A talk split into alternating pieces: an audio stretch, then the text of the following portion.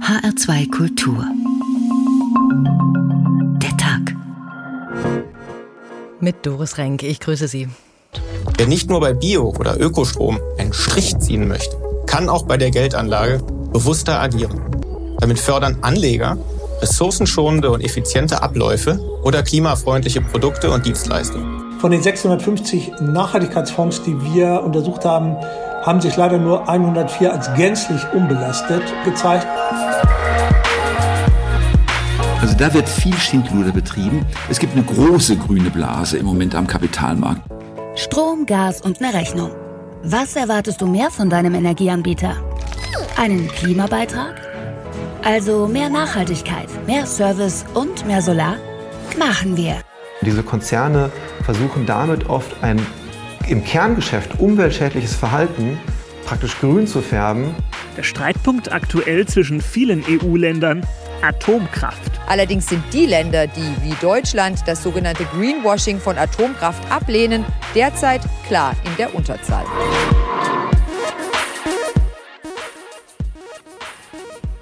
Vielleicht erinnern Sie sich noch daran, wie die Firma Krombacher mit Bierkästen den Regenwald retten wollte. 2002 begann diese Kampagne und so alt ist auch der Vorwurf, dass es sich da um Greenwashing handelt, also den Versuch, sich ein grünes Image zu verpassen, ohne dass für die Umwelt oder das Klima viel dabei herauskäme. Mittlerweile präsentieren unglaublich viele Unternehmen sich und ihre Produkte als nachhaltig, außerdem noch als divers, gesund und überhaupt gesellschaftlich fortschrittlich. Und ebenso so stark ist der Zweifel gewachsen. Ist das nicht alles nur Show? Greenwashing eben oder auch Pinkwashing, wo Diversität im Unternehmen vorgetäuscht wird oder Leanwashing, mit dem zum Beispiel altbekannte Dickmacher als gesund verkauft werden. Oder ist es vielleicht ein moralisch uneindeutiges, aber insgesamt für alle Beteiligten doch nützliches Verfahren? Die einen verdienen Geld und die anderen haben ein gutes Gewissen. Nicht farbecht, Greenwashing und andere Schummeleien, so haben wir den Tag heute genannt. Ganz aktuell haben wir ja gerade den Fall, dass Gas und Atomkraft als nachhaltig eingestuft werden sollen. So will es die EU-Kommission, die sich vor allem auf Drängen Frankreichs zu diesem Schritt entschlossen hat. Fällt das auch unter Greenwashing? Darüber werden wir reden. Hören aber erstmal von unserer Brüssel-Korrespondentin, was die EU da auf den Weg gebracht hat und wie bindend bzw. endgültig das schon ist. Kurz vor dem Jahreswechsel am Silvesterabend schickte die EU-Kommission einen Entwurf an die Mitgliedstaaten, auf den viele schon lange gewartet hatten und der für einige Diskussionen sorgt. Denn die Kommission schlägt vor, dass Gas- und Atomkraft unter bestimmten Bedingungen als klimafreundlich gelten sollen und somit Teil der sogenannten Taxonomie sind. Was einer Empfehlung gleichkommt, in den Bau neuer Anlagen zu investieren. Die Kommission ist der Ansicht, dass Erdgas und Kernenergie eine Rolle spielen, um den Übergang zu einer überwiegend auf erneuerbaren Energien basierenden Zukunft zu erleichtern heißt es in einer Pressemitteilung der EU-Kommission. Zu den Bedingungen gehört zum Beispiel, dass die Anlagen neuesten technischen Standards entsprechen müssen, bis 2045 eine Baugenehmigung erhalten und auch die Entsorgung radioaktiver Abfälle sichergestellt ist. Allerdings ist es unter den Mitgliedstaaten der EU sehr umstritten, Atomkraft als nachhaltig zu klassifizieren. Vor allem Frankreich, das stark auf die Kernenergie setzt, und Länder in Osteuropa plädieren dafür, auch um die Klimaziele der EU zu erreichen. Länder wie Deutschland und Österreich sind dagegen. Und so gibt es vor allem von Grünen viel Kritik an dem Entwurf der EU-Kommission. Von Grünen aus dem Europaparlament, aber auch aus der Bundesregierung. Wirtschafts- und Klimaschutzminister Robert Habeck erklärt, die Kommission weiß, was sie da tut und sie tut aus meiner Sicht das Falsche. Es geht hier ausdrücklich nicht darum, Frankreich zu verwehren, auf Atomenergie zu setzen. Das können die Franzosen tun. Es geht darum, einen finanziellen Anlagemarkt zu schaffen und den dann als grün, als nachhaltig, als ökologisch wertvoll zu qualifizieren. Und das ist ein Etikettenschwindel. Dass die Kommission auch Gas unter bestimmten Bedingungen als nachhaltige Übergangstechnologie einstufen will, wird als Zugeständnis unter anderem an Deutschland interpretiert. Nach dem Ausstieg aus der Atomenergie brauche man in Deutschland auch Gaskraftwerke, meint Robert Habeck. Aber auch Gas ist keine nachhaltige Energie, es ist eine fossile Energie. Wir brauchen die ungefähr für 15 Jahre. Das sieht die EU-Kommission jetzt vor. Es ist auch falsch, Gas als grün zu qualifizieren, aber die Regeln für Gas sind okay. Die Mitgliedstaaten der EU haben nun rund zwei Wochen Zeit, auf den Entwurf der Kommission zu reagieren. Man werde sich die Vorschläge in Ruhe anschauen, so Habeck. Eine Zustimmung aber kann er sich nicht vorstellen. Mitte Januar will die Kommission ihren finalen Vorschlag vorlegen. Um danach die Einstufung von Gas und Atomkraft als nachhaltig zu verhindern, müssen sich laut EU-Kommission eine Mehrheit der Europaabgeordneten und mindestens 20 Länder zusammenschließen, die mindestens 65 Prozent der Bevölkerung in der EU vertreten. Dass das passiert, gilt aber als unwahrscheinlich. Die EU setzt also erstmal ein Zeichen für diesen Übergang, in dem wir uns befinden, hin zu einer nachhaltigeren Energiegewinnung. Die Kritik an diesem Vorschlag ist laut, aber es ist auch schwierig, an diesem Vorschlag der Kommission noch etwas zu ändern. Wir haben ja gehört, mindestens 20 Länder müssten sich zusammentun und das wird wohl nicht passieren. Was die EU mit diesem Schritt macht, ist auf jeden Fall Investoren eine gewisse Sicherheit zu geben. Es ist kein grüner Pass für die Atomenergie oder die Gasverbrennung. Also kein Greenwashing? Da müssen wir noch weiter dranbleiben und werden das gleich noch vertiefen. Was üblicherweise unter Greenwashing verstanden wird, das erläutert uns erstmal Dominik Bartoschek. Greenwashing heißt, ein Unternehmen gibt einem Allerweltsprodukt einen grünen Anstrich, damit es uns Verbrauchern möglichst umwelt- und klimafreundlich erscheint, obwohl der Inhalt das vielleicht gar nicht hergibt. Im Supermarkt merken wir das zum Beispiel, wenn auf der Colaflasche steht, dass im Plastik der Einwegflasche 25 Prozent Plastik stecken, das aus dem Meer gefischt wurde. Klingt ja erstmal gut, aber Verbraucherschützer fragen sich dann schon, was ist denn mit den übrigen 75 Prozent? Und wäre es nicht viel logischer, erst gar keine neuen Plastikflaschen zu produzieren, statt ein paar wenige mühsam aus dem Meer zu fischen? Man kann mit Hilfe von Greenwashing Produkte auch gesünder erscheinen lassen, als sie sind. Wie das bei der Joghurtschnitte passiert ist, der Schwester der Milchschnitte. Die war grün statt rot verpackt, aber laut Verbraucherschützern genauso eine Zuckerfettbombe und garantiert nicht die versprochene und durch das Grün suggerierte gesunde Zwischenmahlzeit. Auch mit Fotos lassen sich Produkte auf grün drehen, glücklich pickende Hühner auf der Packung mit den Käfigeiern oder indem bestimmte Zutaten hervorgehoben werden. Mit 100% natürlichem Olivenöl steht dann auf der Vorderseite des Duschgels, obwohl diese Zutat nur zu einem Bruchteil neben lauter konventionellen Standardinhaltsstoffen enthalten ist. Keine Lüge also, aber das Produkt erscheint deutlich grüner, als es wirklich ist. Verbraucherschützer raten deshalb, nicht von der Farbe oder wohlklingenden Aussagen täuschen lassen. Nur ein Blick in die Zutatenliste und anerkannte Siegel zeigen, ob ein Produkt tatsächlich grün ist. Grün ist also der gewünschte Anstrich, aber dieser Anstrich kann in die Irre führen. Viola Wohlgemuth ist Campaignerin für Kreislaufwirtschaft und Ressourcenschutz bei Greenpeace. Frau Wohlgemuth, was ist für Sie momentan die Greenwashing-Kampagne? Oder gibt es so viele? Ähm, das Prinzip ist, dass wir an einem umweltschädlichen Geschäftsmodell festhalten und das halt mit einem neuen Framing, einer neuen Werbekampagne jetzt als grün anmalen. Ganz besonders fällt mir auf, wir wissen, dass Plastikverpackungen ein Problem sind und auf einmal finde ich nur noch anscheinend nachhaltige Plastikverpackungen in unseren Supermärkten. Auch die Textilindustrie ist zu einem riesen Klimakiller geworden, wirklich erschreckend. Schon der drittgrößte Emittent von Treibhausgasen von allen Lieferketten entstehen durch die Herstellung von unseren Textilien, die wir dann zu einem großen Teil sogar wegschmeißen. Und wenn ich aber auf die Plattform gucke, wenn ich in die Werbekampagnen gucke der großen Textilfirmen, sehe ich eigentlich überall nur noch grün, nur noch nachhaltig. Also ich tue praktisch der Umwelt was Gutes, wenn ich Textilien neu kaufe. Das ist für mich, glaube ich, gerade das größte Greenwashing, was ich kenne.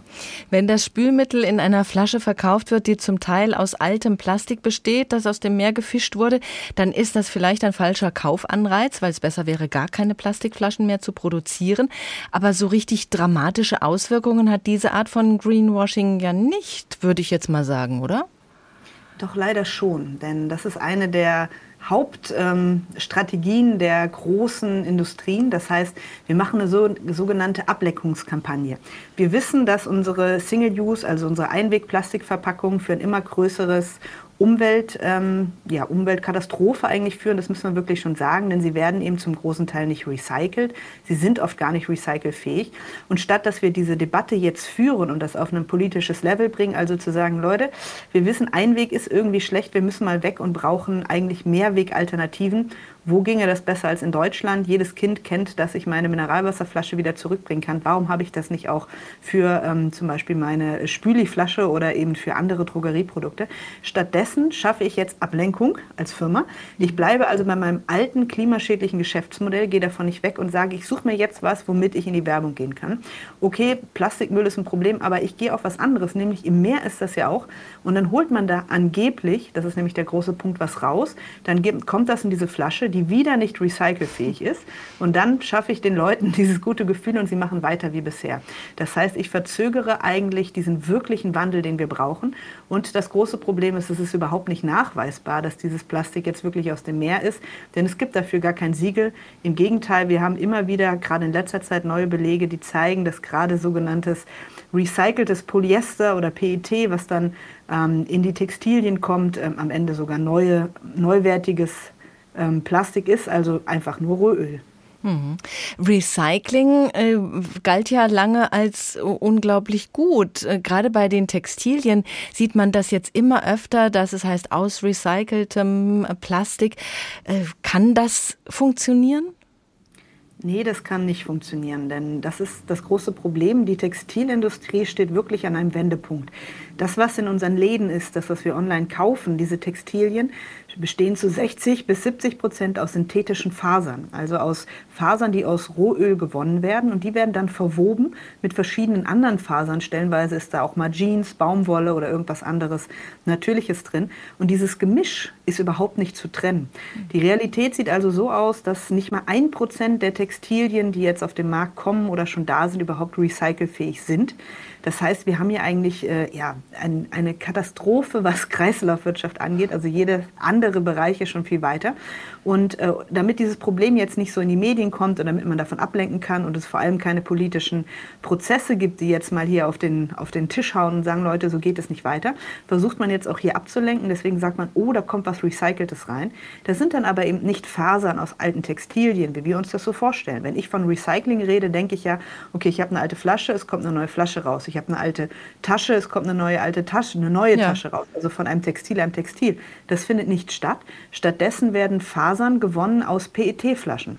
Also dieser Kreislauf von sehr reinen, sauberen Flaschen, die ja nur für Lebensmittel genutzt werden, da ziehe ich jetzt welche raus, packe davon ein paar Fasern in so ein Textil, wasche es damit grün hm. und dann muss aber wieder neues Rohöl genommen werden, um halt diese Flaschen aufzufüllen. Und das ist natürlich nicht Sinn der Sache.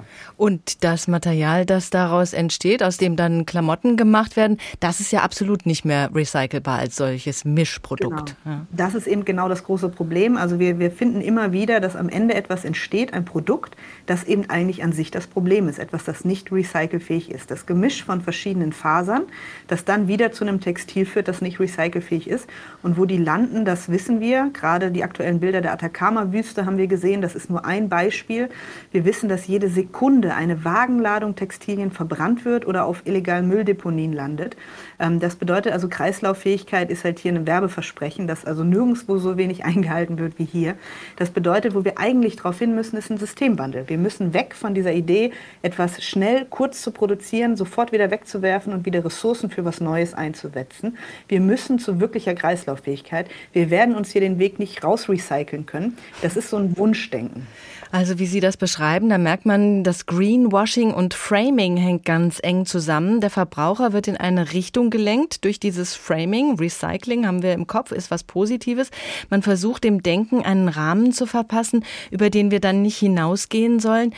Offenbar sind die Unternehmen da, ich merke es auch an mir jetzt, äh, wenn Sie das so sagen, über die Textilien, dass die Unternehmen damit sehr erfolgreich sind. Ich dachte jetzt auch, ach guck mal, da, da gibt es jetzt Sachen, da äh, kann man Textilien aus recyceltem Material machen.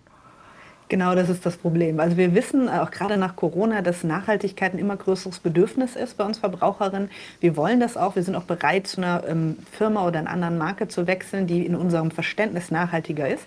Und das wird aber von den Firmen eben jetzt komplett aufgefressen, indem sie ein ganzes Handbuch für Greenwashing-Lobbyismus haben. Also es gibt so drei Beispiele, zum Beispiel taktische Ableckungskampagnen. Ein Beispiel wäre Cola. Cola ist der größte Verschmutzer mit Plastikmüll, Verpackungsmüll weltweit. Gerade dieses Jahr ja auch von Greenpeace wieder in Brand Audits, also wo wir wirklich am Strand waren und geguckt haben, wer steckt denn dahinter bewiesen. Was macht aber Cola? Statt auf die Idee zu kommen, wie schaffen wir es davon wegzukommen, Mehrweg zu etablieren, haben sie eine eigene Pseudo-Umweltorganisation gegründet in den USA, die heißt Keep America Beauty. Und die steckt jetzt Tausende, Millionen da rein, den Verbraucherinnen zu sagen, also eigentlich seid ihr ja schuld, weil ihr werft das ja weg. Also wir können ja nichts dafür, ihr werft das weg, obwohl wir das Ganze herstellen. Und dann redet eben keiner mehr über das Problem, Einweg und dass man hier was ändern muss. Also das heißt, sie lenken damit ab. Und dann bringt man sogenannte Scheinlösungen auf den Markt, wie eben Bio, Bioplastik. Kennen wir auch in Deutschland, ne? der mhm. Müllbeutel ist ein Problem. Jetzt haben wir sogenanntes Biomüllbeutel, dann ist doch alles gut. Wir machen weiter mit diesem System. Das Problem ist aber, dass das oft das Ganze noch verschlimmert. Hier haben wir nämlich diese sogenannten Bioplastikmüllbeutel, die am Ende zu mehr Plastikmüll in den Kompostieranlagen führen. Die sind nämlich oft gar nicht recycelfähig. Das heißt, da ist immer noch neues Plastik drin. Also das heißt, wir finden immer so Pseudolösungen, die das Problem eigentlich nur verstärken. Oh, da müssen wir echt genau hingucken. Frau Wohlgemuth, ganz kurz noch aus Ihrer Sicht, wie wirkt die Entscheidung der EU-Kommission, der Atomkraft und Gas einen nachhaltigen Anstrich zu verpassen auf Sie? Fällt das für Sie unter Greenwashing?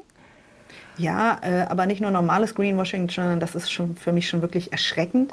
Ähm, denn Atomkraftwerke sind einfach teurer und unrentabler. Die Sicherheitsprobleme sind einfach so gut dokumentiert. Ich kann einfach nicht verstehen, wie man sowas nicht sehen kann. Also die Unfälle führen zu beispiellosen Katastrophen. Wir kennen alle Fukushima, wir kennen auch noch Tschernobyl.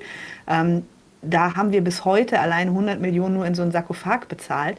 Also das bedeutet, es ist, selbst wenn man es nur rational sehen würde, auf die Zahlen bezogen, einfach viel teurer. Heute ist schon Energie aus Wind und Sonne deutlich billiger als Atomstrom.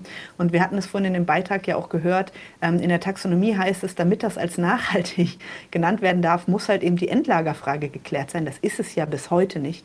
Ich finde das extrem erschreckend und hoffe, dass sich da in den nächsten Tagen und Wochen noch einige andere Länder in Europa bewegen bewegen werden. Viola Wohlgemuth, Kreislaufwirtschaft und Ressourcenschutz ist Ihr Fachgebiet. Vielen Dank. Und alles sauber bei Ihnen? Im Kopf, im Einkaufskorb, im Kleiderschrank oder gibt es Reinigungsbedarf? Zeigt her eure Füße.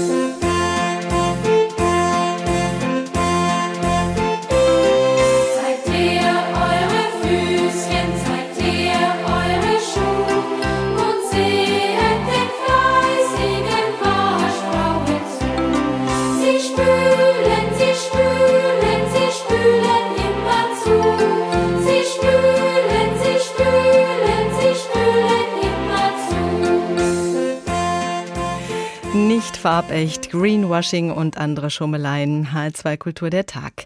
Nicht nur Verbraucher sollen umworben werden mit einem grünen Image von Firmen und Produkten, auch Investoren und kleinere Geldanleger sollen gelockt werden, hin zu nachhaltigen Geldanlagen. Die liegen im Trend und verschaffen denjenigen, die ihr Geld geben, das gute Gefühl, dass dieses Geld für Gutes arbeitet, Gutes unterstützt.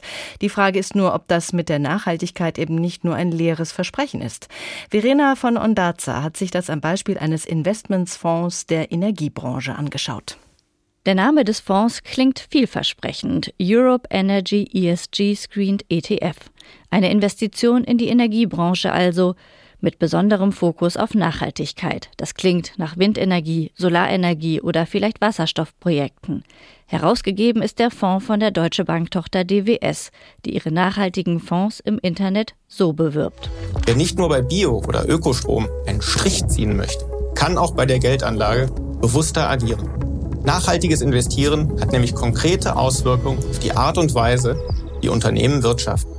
Damit fördern Anleger ressourcenschonende und effiziente Abläufe oder klimafreundliche Produkte und Dienstleistungen. Ein vollmundiges Versprechen. Doch die Nichtregierungsorganisationen Facing Finance und Urgewalt haben gemeinsam 2000 Fonds untersucht. Die Ergebnisse liegen dem NDR vorab vor und erstaunen. 650 Fonds bezeichnen sich in den Anlegerinformationen als nachhaltig.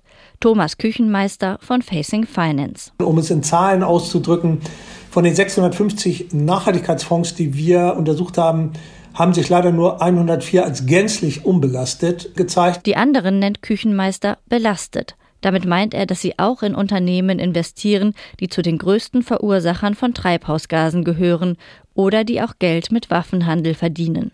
Die Tatsache, dass eben auch viele Nachhaltigkeitsfonds so stark belastet sind, ist ein Zeichen dafür, dass die Finanzindustrie das Wort und den Begriff als reines Marketinginstrument noch nutzt um dann Produkte zu verkaufen. Ne? Sagt Küchenmeister. Besonders fällt der genannte DWS Energie ESG ETF auf. Er entpuppt sich bei genauem Hinsehen als reiner Öl- und Gasfonds. Investiert wird hier ausschließlich in die fossile Energie. Christian Klein, Professor für nachhaltiges Investment an der Uni Kassel, forscht seit Jahren zum Thema und beobachtet dabei auch den DWS. Meine Wahrnehmung ist, dass die das versuchen ordentlich zu machen, aber dass die natürlich auch erst noch ein bisschen lernen müssen. Der Energiefonds des DWS überrascht aber auch ihn. Also meistens sagen ja die nachhaltigen Fonds, man darf in fossile Brennstoffe investieren, solange nicht so und so viel Prozent und so weiter. Und Ölsande ging gar nicht. Aber speziell bei diesem Fonds ist es ja offensichtlich, dass der vor allem schwerpunktmäßig in fossile Brennstoffe investiert. Ist schon eine erstaunliche Sache, diese, dieses Produkt. Auf eine Anfrage des NDR schreibt der Vermögensverwalter DWS, es handele sich um einen Spezialfonds für den Öl- und Gassektor. Und diesem Sektor könnten nur konventionelle Energieerzeuger wie Öl, Gas zugeordnet werden. Außerdem habe der DWS bei der Auswahl der Unternehmen im Fonds eigene Nachhaltigkeitskriterien festgelegt. Christian Klein und auch Thomas Küchenmeister hoffen jetzt auf eine bessere Regulierung der EU. Der Prozess dazu läuft schon. Darüber haben wir berichtet. Dieser Prozess läuft. Die EU-Kommission hat vorgeschlagen, Gas- und Kernenergie als nachhaltig einzustufen. Und es geht bei dieser Einstufung der Atomkraft und von Gas als nachhaltige Energiegewinnungsform, so wie sie die EU-Kommission äh, jetzt empfiehlt, um viel Geld. Professor Marco Wild Wilkens ist Finanz- und Bankwirtschaftler an der Uni Augsburg und Autor mehrerer Studien zum Thema. Herr Professor Wilkens, diese sogenannte Taxonomie, die da von der EU vorgenommen wird, was ist das für eine Bewertung? Was soll sie bringen? Können Sie diese Taxonomie kurz erklären? Ja, sehr gerne, Frau Renk. Schönen guten Abend. Ähm, zunächst einmal ist es, glaube ich, ganz wichtig, sich klar zu machen, was das Ziel der äh, Taxonomie ist und ähm, hier sprechen wir und schauen uns ja zurzeit insbesondere die Umwelttaxonomie an. Im nächsten Schritt ist ja eine soziale Taxonomie geplant.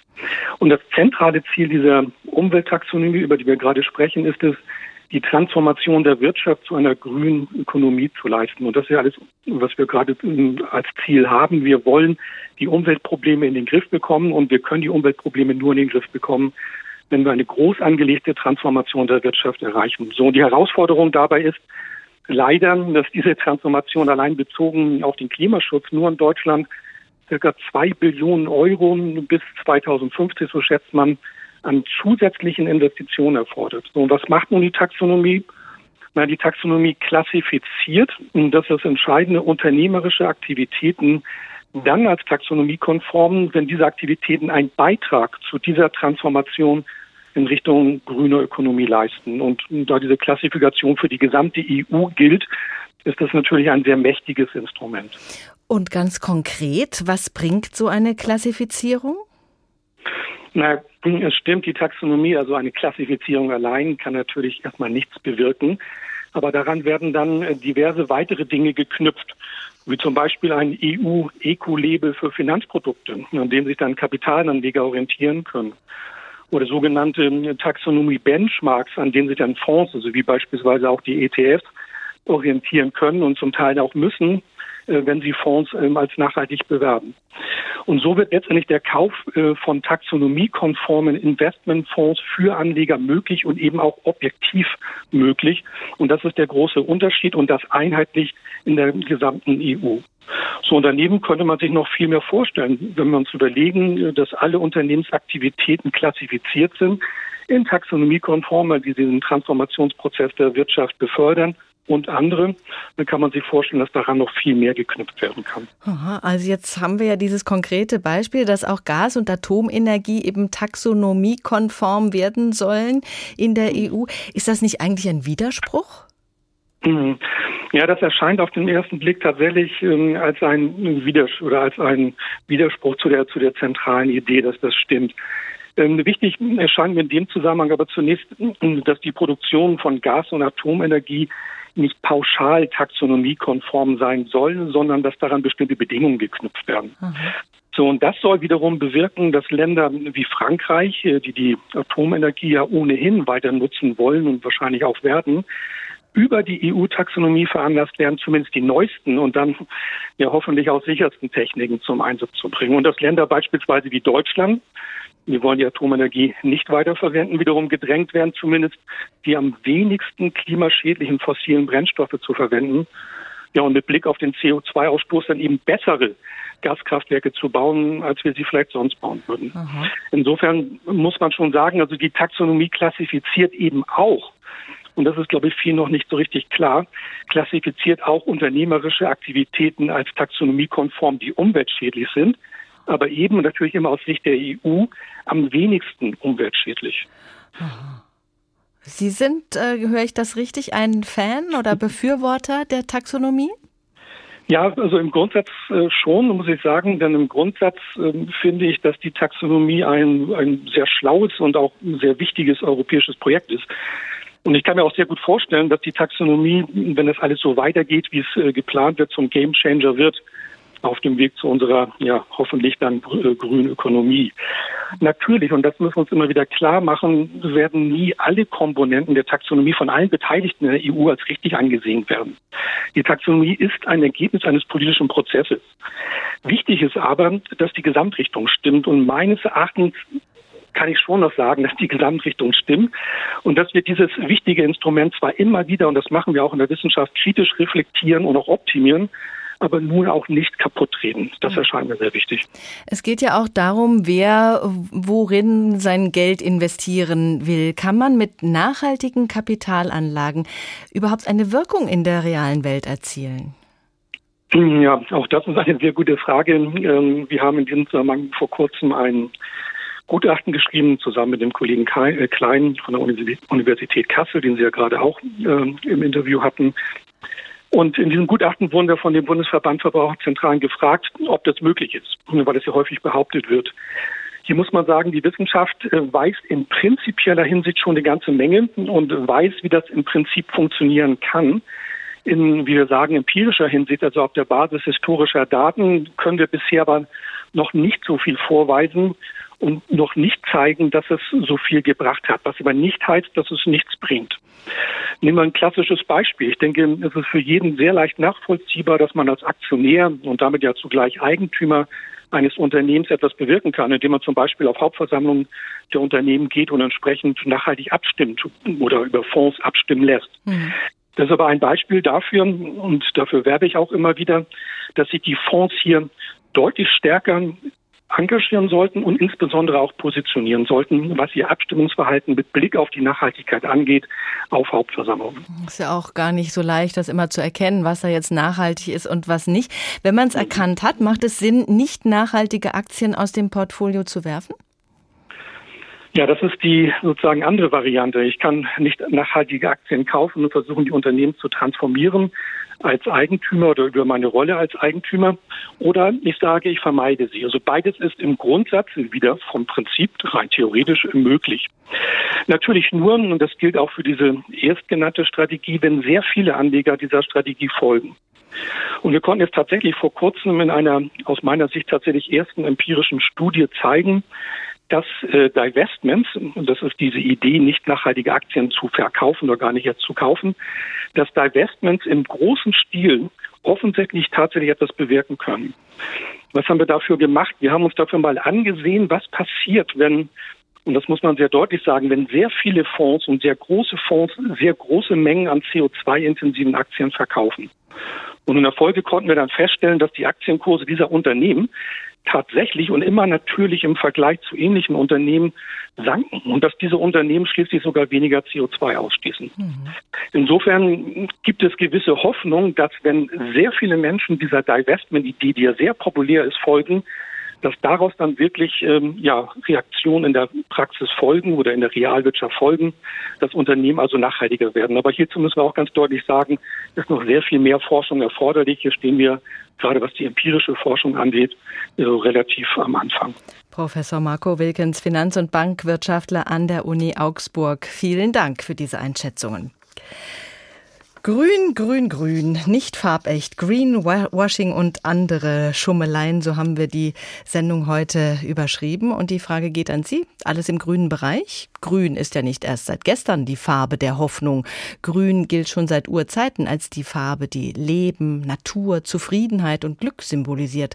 Allerdings ist Grün auch die Farbe der Unreife und kann auch für Giftiges stehen. Und grün will man nicht sein. Hinter den Ohren, und im Gesicht. Aber davon ist im Kinderlied Grün, Grün, Grün nichts zu hören.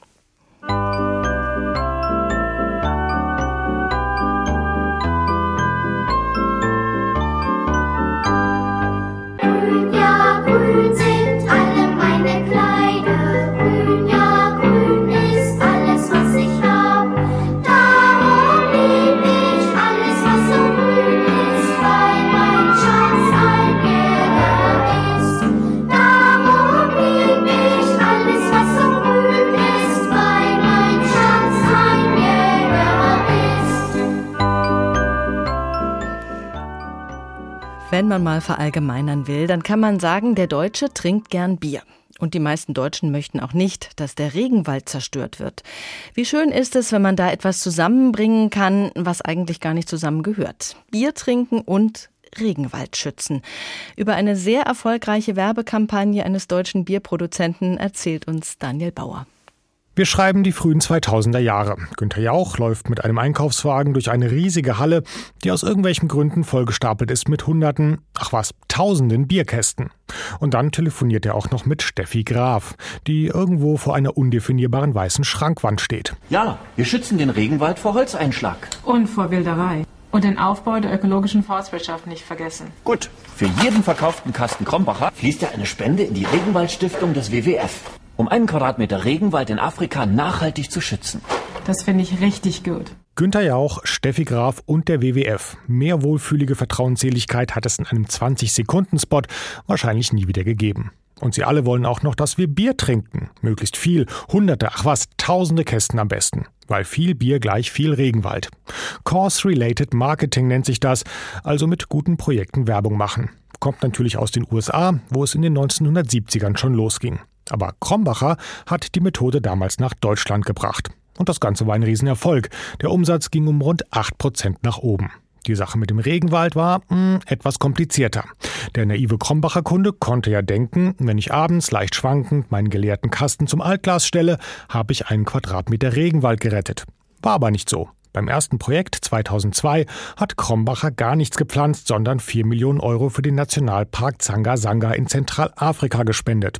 Von dem Geld hat der WWF unter anderem Ranger mit Geländewagen und Funkgeräten ausgestattet. Gute Sache, aber eben nicht ganz das, was sich Verbraucher unter ein Kasten für ein Quadratmeter vorstellen. Die Richter am Bundesgerichtshof haben damals dann auch kritisiert, dass es der Werbung an der erforderlichen Transparenz fehle. Für Krombacher war die Kampagne also auch ein Dilemma. Gut für den Umsatz, aber plötzlich stand man als erster deutscher Greenwashing voll am Pranger. Die Bäume wurden dann Jahre später übrigens doch noch gepflanzt. Mehrere Millionen Euro hat Krombacher über die Jahre an den WWF gespendet, um auf Borneo einen Regenwald aufzuforsten. Heute ist so ein Course-related Marketing allgegenwärtig, egal ob Danone, Chibo, Lufthansa, fast jede Werbung verspricht uns das gute Gewissen. Aber angefangen hat es tatsächlich mit Saufen für den Regenwald. Oder wie Günther Jauch damals in der Werbung sagte: Da zählt natürlich jeder Tropfen. Jeder Tropfen Bier ist gut für den Regenwald. Das war die Message der Kampagne damals. So ganz hat sie nicht hingehauen. Den Zeitgeist aufgreifen, das Image verbessern, sich als verantwortungsvolles Unternehmen präsentieren, das wollen Hersteller, die zum Greenwashing greifen. Professor Christian Fichter ist Wirtschaftspsychologe an der Kaleidos Fachhochschule in Zürich. Hallo, Herr Professor Fichter. Guten Abend, grüße Frau Renk. Was hat denn dieses Greenwashing so in der Regel eigentlich mit den Produkten selbst zu tun?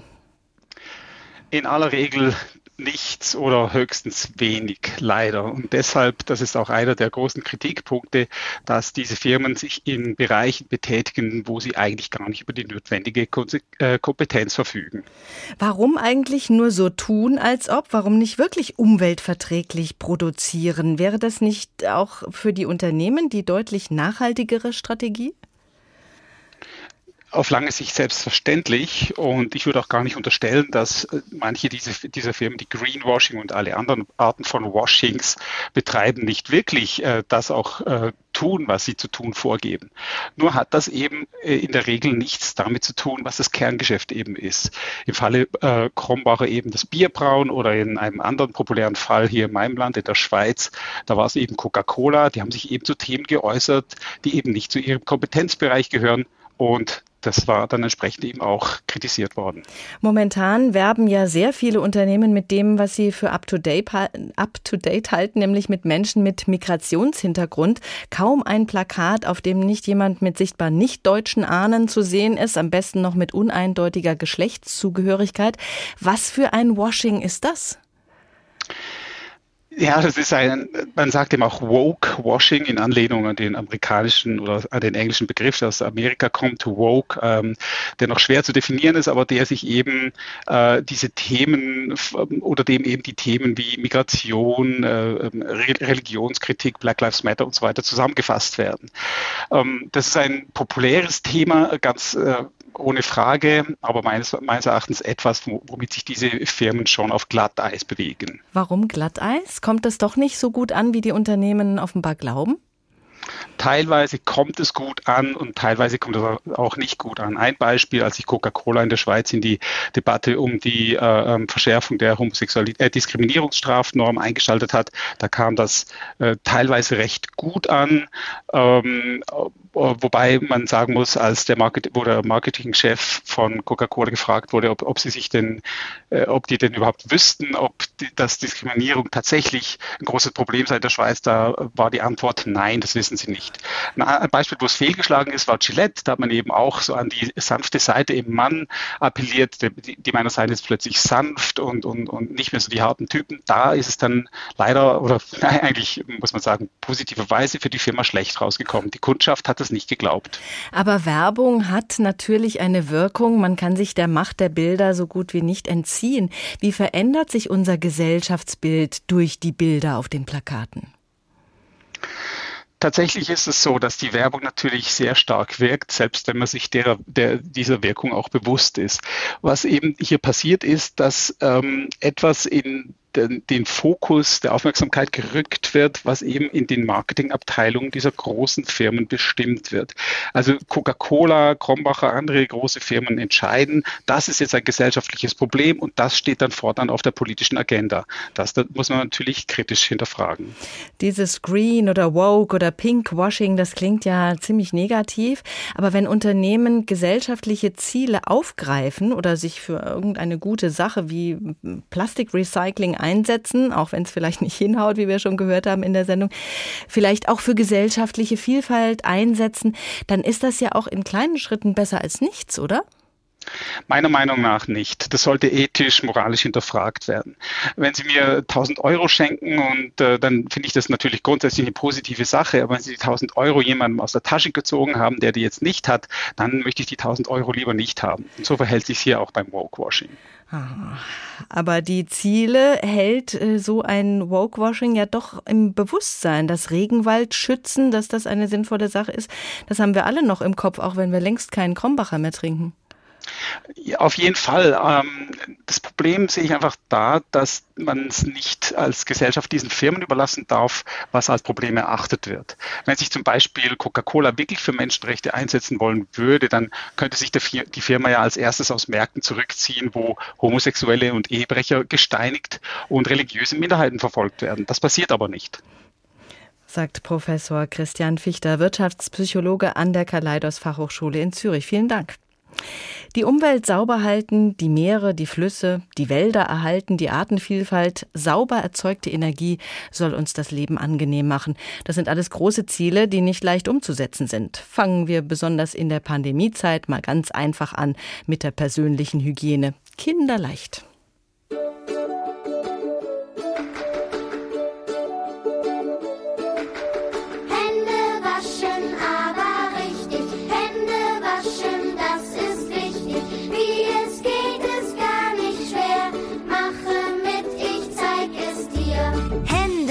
Waschen, Wassermarsch, die Hände pitsche, patsche nass. Seife, Seife, das macht Spaß. Reibt die Hände, ja, ja, ja.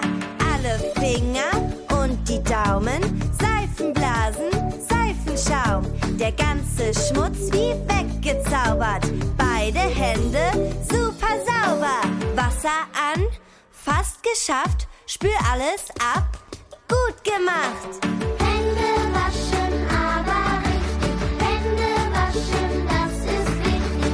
Wie es geht, ist gar nicht schwer.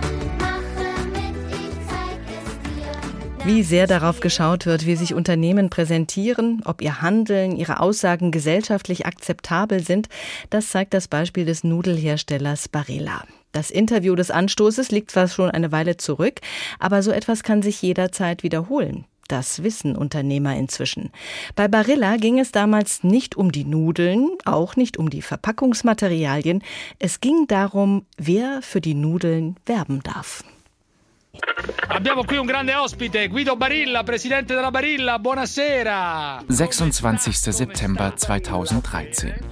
Guido Barilla, Chef des italienischen Pasta-Konzerns, plaudert sich durch ein Radiointerview. Noch ahnt der Nudelmäzen nicht, dass er gleich einen weltweiten Shitstorm auslösen wird. Es ist der Moment, in dem Guido Barilla gefragt wird, ob er sich denn vorstellen könne, mit homosexuellen Personen Werbung zu machen. Nun, wir haben eine etwas andere Kultur. Für uns bleibt die heilige Familie der Kernwert unseres Unternehmens. Ich würde nicht unbedingt Werbung mit einer homosexuellen Familie machen. Binnen weniger Stunden gehen diese Bemerkungen um die Welt. Und, noch viel schlimmer, at the speed of a tweet durch die sozialen Medien. Hashtag Boykott Barilla. Models, Universitäten, LGBT-Plus-Organisationen. Die weltweiten Aufrufe zum sofortigen Verzicht auf sämtliche Barilla-Produkte kommen aus allen gesellschaftlichen Schichten.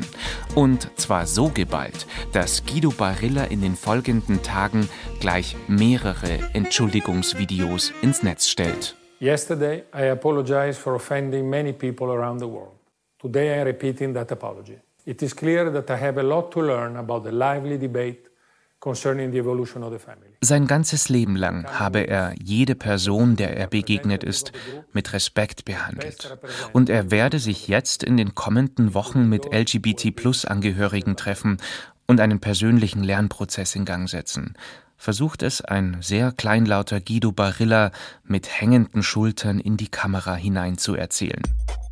Oder Liest er einfach nur ab, was ihm seine Medienstrategen auf den Teleprompter diktiert haben? Meint Barilla das wirklich ernst? Zunächst macht sich aber erstmal das Internet lustig und Parodien von Barillas Entschuldigungsvideos machen die Runde. Tatsächlich aber versucht Guido Barilla mit LGBT-Plus-Organisationen ins Gespräch zu kommen. Barilla und der Weg aus dem Boykottschlamassel. Ausführlich nachzulesen im Buch Game Changer, wie eine dynamische Minderheit die globale Wirtschaft verändert. Autor ist Jens Schadendorf. Er hat für sein Buch über 100 Interviews mit Vorständen, Managern, Diversity-Experten und Menschenrechtlern geführt. Vor allem der Anfang war alles andere als leicht, erzählt Schadendorf.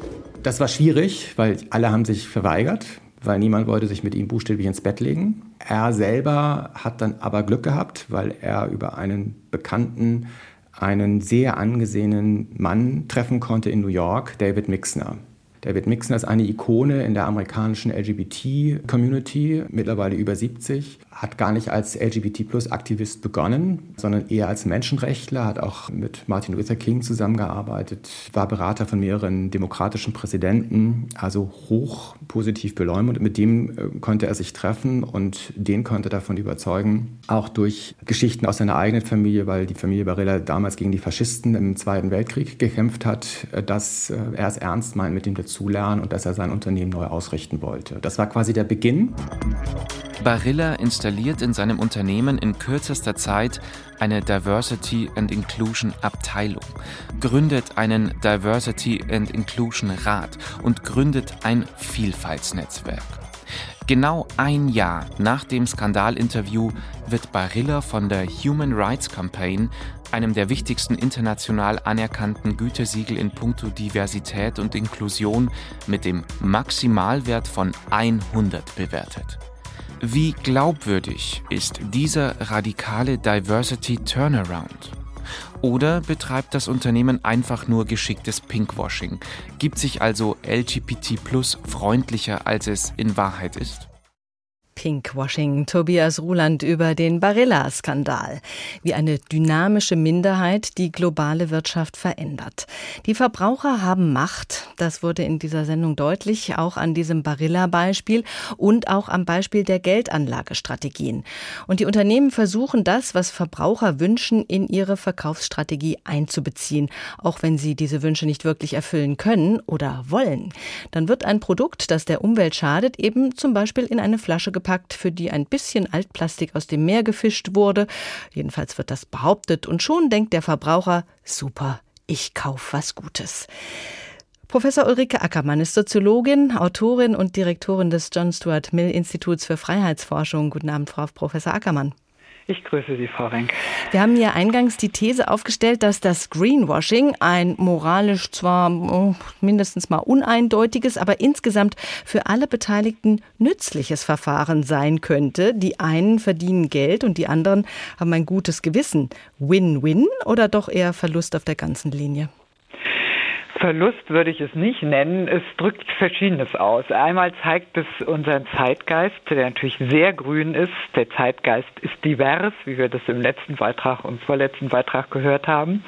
Äh, der Zeitgeist ist politisch korrekt und daran halten sich Unternehmen, daran halten sich Aktien, Aktienfonds und daran halten sich natürlich auch Konsumentinnen und Konsumenten äh, in die verschiedenen Richtungen ähm, hinein. Was ich äh, bedenklich an diesen ganzen Geschichten finde, erstmal, dass man darüber streiten müsste, was ist eigentlich nachhaltig, ähm, äh, was ist tatsächlich Bio, was ist nicht Bio, was ist grün, was ist nicht grün, auch wenn sich die EU jetzt hinstellt und Sachen tatsächlich zertifizieren, zertifizieren möchte, äh, auch taxieren möchte und so weiter. Also darüber gibt es natürlich erstmal große Debatten, was was ist. Aber, und das scheint mir ähm, das, das Problematische an all diesen ähm, äh, Phänomenen zu sein, eine unglaubliche Moralisierung. Letztendlich auch eine Moralisierung des Marktes, nicht nur mhm. unseres Verhaltens, sondern des Marktes. Und insofern profitieren alle, als dass sie, wenn sie grüne Produkte kaufen, sich ganz persönlich ähm, als Welten- und Klimaretter fühlen können und ihr schlechtes Gewissen damit auch äh, entlasten. Ja, und deswegen für diese Entlastung waschen wir, was das Zeug hält. Sind wir damit dann auch wirklich sauber oder sogar rein? Also ich denke, dass gerade äh, wenn es sich um diese moralischen Ebenen handelt, äh, ganz viel stattfindet, was an realen ähm, sozialen Strukturen wenig ändert. Also wenn Sie riesengroße Antirassismus-Kampagnen haben und die Rede von strukturellem Rassismus ist, ähm, dann äh, ändert das erstmal nichts am Alltagsrassismus, den wir, den wir, ähm, dem, dem wir begegnen, wenn es sich sozusagen äh, in Kampagnen und in Wortspielereien äh, erschöpft und äh, in, in sprachlichen Umerziehungsversuchen. so, ähm, sondern man muss hinschauen, was tatsächlich, ähm, was tatsächlich passiert. Hm. Wir haben ja nicht nur Greenwashing angesprochen, wo Produkte plötzlich umweltfreundlich werden, die der Umwelt eigentlich schaden. Es ging auch um dieses Pinkwashing, um die Diversität, um Leanwashing, wo ungesunde Lebensmittel oder Hersteller ungesunder Lebensmittel als super gut dargestellt werden fürs körperliche Wohlbefinden. Lauter schöne Begriffe für unschöne Methoden. Aber irgendwie scheint es da eine gewisse Lust an der Täuschung zu geben. Lust an der Täuschung einerseits. Auf der anderen Seite beobachten wir ja auch diesen Wunsch nach Reinigung, nach Reinigung der Sprache, nach Säuberung der Sprache, im schlimmsten Falle als Steigerung ähm, Deplatforming, also die Cancel Culture, wenn sich, ähm, wenn sich Menschen nicht an einen bestimmten Rededuktus halten, bestimmte Wörter verwenden oder nicht verwenden, dass sie, äh, dass sie gebannt werden. Also daran sehen wir ja ein unglaubliche, ein, eine, eine Lust auf Reinigung und ähm, kräftig ausgesprochen auf Säuberung. Und dieses Washing, das dann ähm, mit gebeugtem Haupt, Haupte ähm, Firmen machen, wie jetzt hier diese Vario-Geschichte, ähm, wenn jemand attackiert wird, dann sozusagen eine äh, 100 äh, Grad, 180 Grad Drehung macht und dann äh, das Gegenteil macht und in Büßermanier auftritt und äh, dem äh, politisch korrekten neuen Vorgaben folgt. Daran sehen wir ja, dass das eine Wechselwirkung ist. Also wir haben den Wunsch, tatsächlich äh, Sachen zu reinigen. Ja, also äh, in Kampagnen, die die äh, zum Teil ja ganz äh, ganz ganz üble Formen angenommen haben, äh, die in Amerika natürlich noch viel ausgeprägter sind als bei uns. Äh, und wir haben dann die unmittelbare Reaktion, sich reinwaschen zu wollen, um ein reines Gewissen zu kriegen, um sozusagen politisch korrekt und sauber dazustehen. Auch der Wunsch danach, das einzuteilen in Gut und Böse. Richtig, mhm. richtig. Äh, so, also man ist dann, äh, dass man, wir haben, sind dann sofort in einer ganz polarisierten Situation. Es gibt also die bösen alten weißen Männer, die äh, verantwortlich sind für den bösen Kapitalismus, das Patriarchat und den Kolonialismus und natürlich auch äh, den Klimawandel.